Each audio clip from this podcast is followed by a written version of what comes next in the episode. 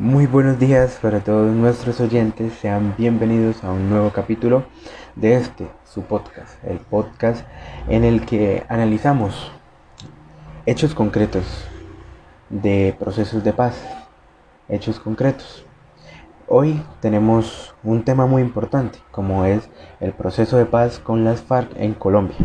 Analizaremos este proceso de paz, cuáles fueron sus ventajas, sus desventajas analizaremos este gran hecho que conmovió a todo el pueblo colombiano desde su inicio hasta su fin. Entonces daremos inicio a este, a este podcast hablando sobre el proceso de paz con las FARC.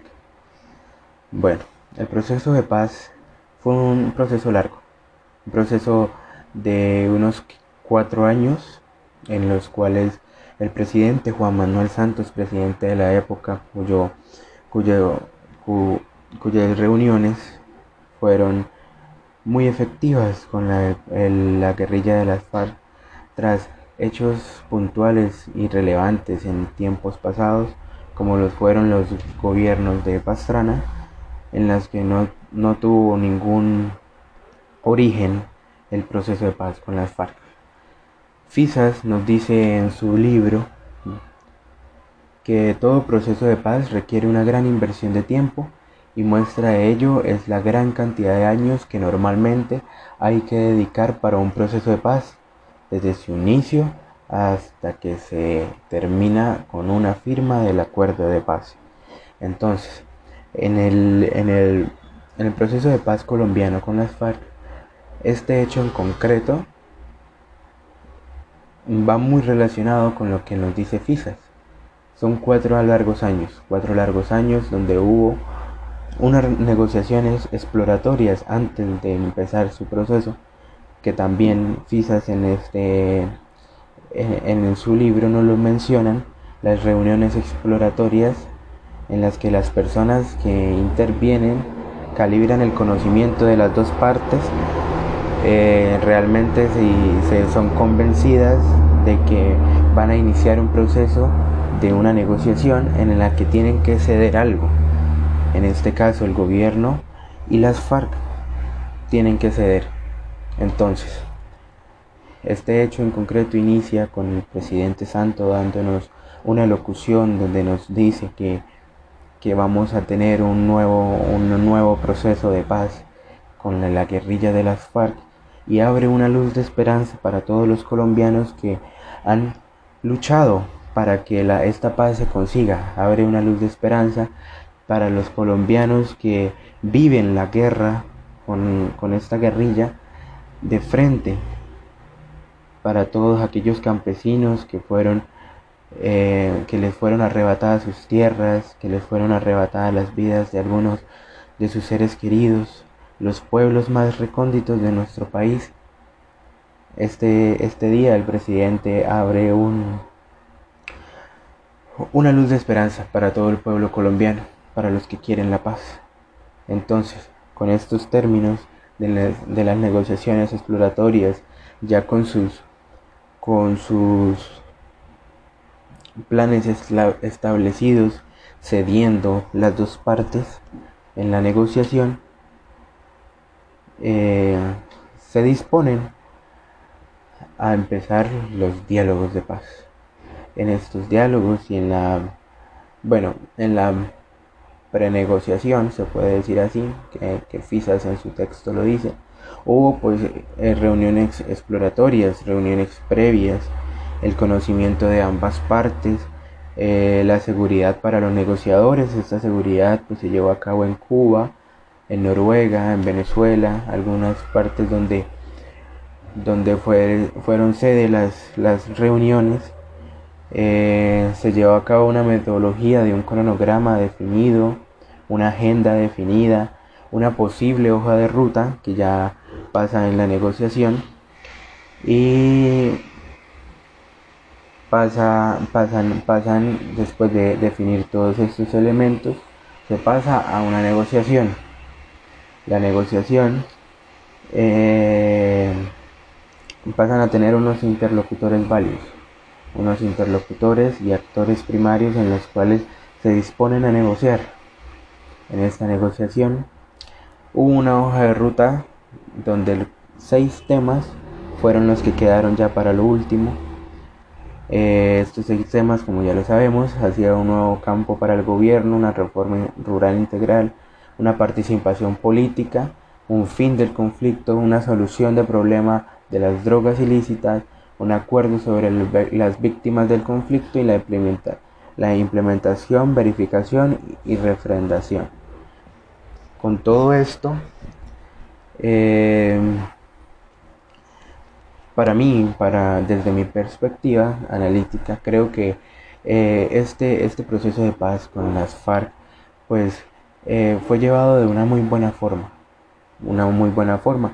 Para nadie es un secreto que en cada proceso va a haber algo que no va a satisfacer a todas las personas. Pero para mí, desde, desde mi perspectiva, este proceso de paz o este acuerdo de paz eh, fue muy bueno. Y fue muy bueno no solamente para quien lo, quien, quienes, para las partes implicadas, sino para todo el pueblo colombiano y para los organismos internacionales. Eh, más allá de todas las diferencias políticas, este acuerdo de paz eh, se estructuró para las personas que vivían la guerra con esta guerrilla de, de cara, que vivían esa guerra cruel y horrible. En, estos momentos, eh, hoy traemos a una invitada muy especial que se llama Magda Natalie Rolón. Ella pues vivió este conflicto, eh, esta guerra, muchos años de su vida y ella nos va a contar su perspectiva con, este proceso de paz y cómo ella vivió ese momento en el que se firma ese acuerdo. Entonces, Magda Natalí, bienvenida, cuéntanos. Buenas tardes, Manuel, ¿cómo, eh, cómo estás? Eh, sí, evidentemente, pues eh, somos de una población, Arboleda Norte de Santander, un municipio muy afectado por la violencia desde el año 80 hasta más aproximadamente en el año 2001. Casi toda mi niñez pues fue marcada por esta violencia de los grupos al margen de la ley. Eh, cuando nos hablan de un proceso de paz, pues nace en nuestra población la esperanza de tener un mejor país, una tranquilidad para todos los habitantes de nuestro municipio como para el país entero. Por eso fui enfática siempre en apoyar esta decisión del gobierno en hacer estos diálogos y estas negociaciones. Sabemos que pues fue un, un proceso que estuvo marcado por la negativa de muchas personas, incluso en nuestra población. Hubo mucha desinformación en el momento de adoptar ese plebiscito y pues desgraciadamente eh, no se obtuvieron los resultados que se querían, pero para los que sufrimos la violencia, para los que estuvimos afectados por ella, pues para nosotros sí era muy necesario que ese acuerdo se firmara y pues afortunadamente se llegó a ese feliz término de la firma del proceso de paz. Ahora nuestra lucha diaria es para que ese acuerdo se implemente de la mejor manera. ¿Para qué? Pues para que nuestros pueblos sigan gozando de esa tranquilidad, de esa igualdad que tanto se necesita en nuestro país, de la equidad en la repartición de los bienes y sobre todo en mirar al campesino y en la parte rural como se debe en nuestra nación, ya que pues son los más afectados en todos estos años de violencia. Entonces, cada vez que nos preguntan eh, o me dicen a mí, ¿está de acuerdo con ese proceso y cómo se llegó a cabo? Mil veces sí, mil veces digo que sí y mil veces respaldo esta decisión, porque solo quienes sufrimos la violencia en carne propia sabemos que era la única salida que teníamos, y era mejor un mal negocio a seguir en la guerra. Bueno, muchísimas gracias por su testimonio, señora Magda Natalí.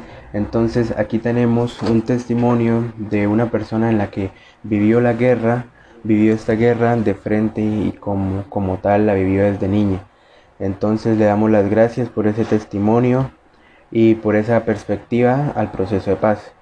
Eh, tal vez no tuvo, no tuvo muy, muy un buen conocimiento las personas y como ella dice en, su discurso, eh, hay mucha desinformación. Entonces, eh, gracias por su testimonio y gracias por todas las personas que en estos 10 minutos nos acompañaron. Eh, entonces, ya para manera de concluir, tenemos que el proceso de paz con lo con es es bueno viéndolo desde un punto de vista en el que se compara con grandes escritores y grandes estudiadores sobre la paz. Es bueno en esos sentidos y también es bueno para toda la comunidad, para todo el pueblo que vivió la violencia. Eh, muchísimas gracias por escucharnos y los invitamos al próximo capítulo. Muchas gracias, hasta luego.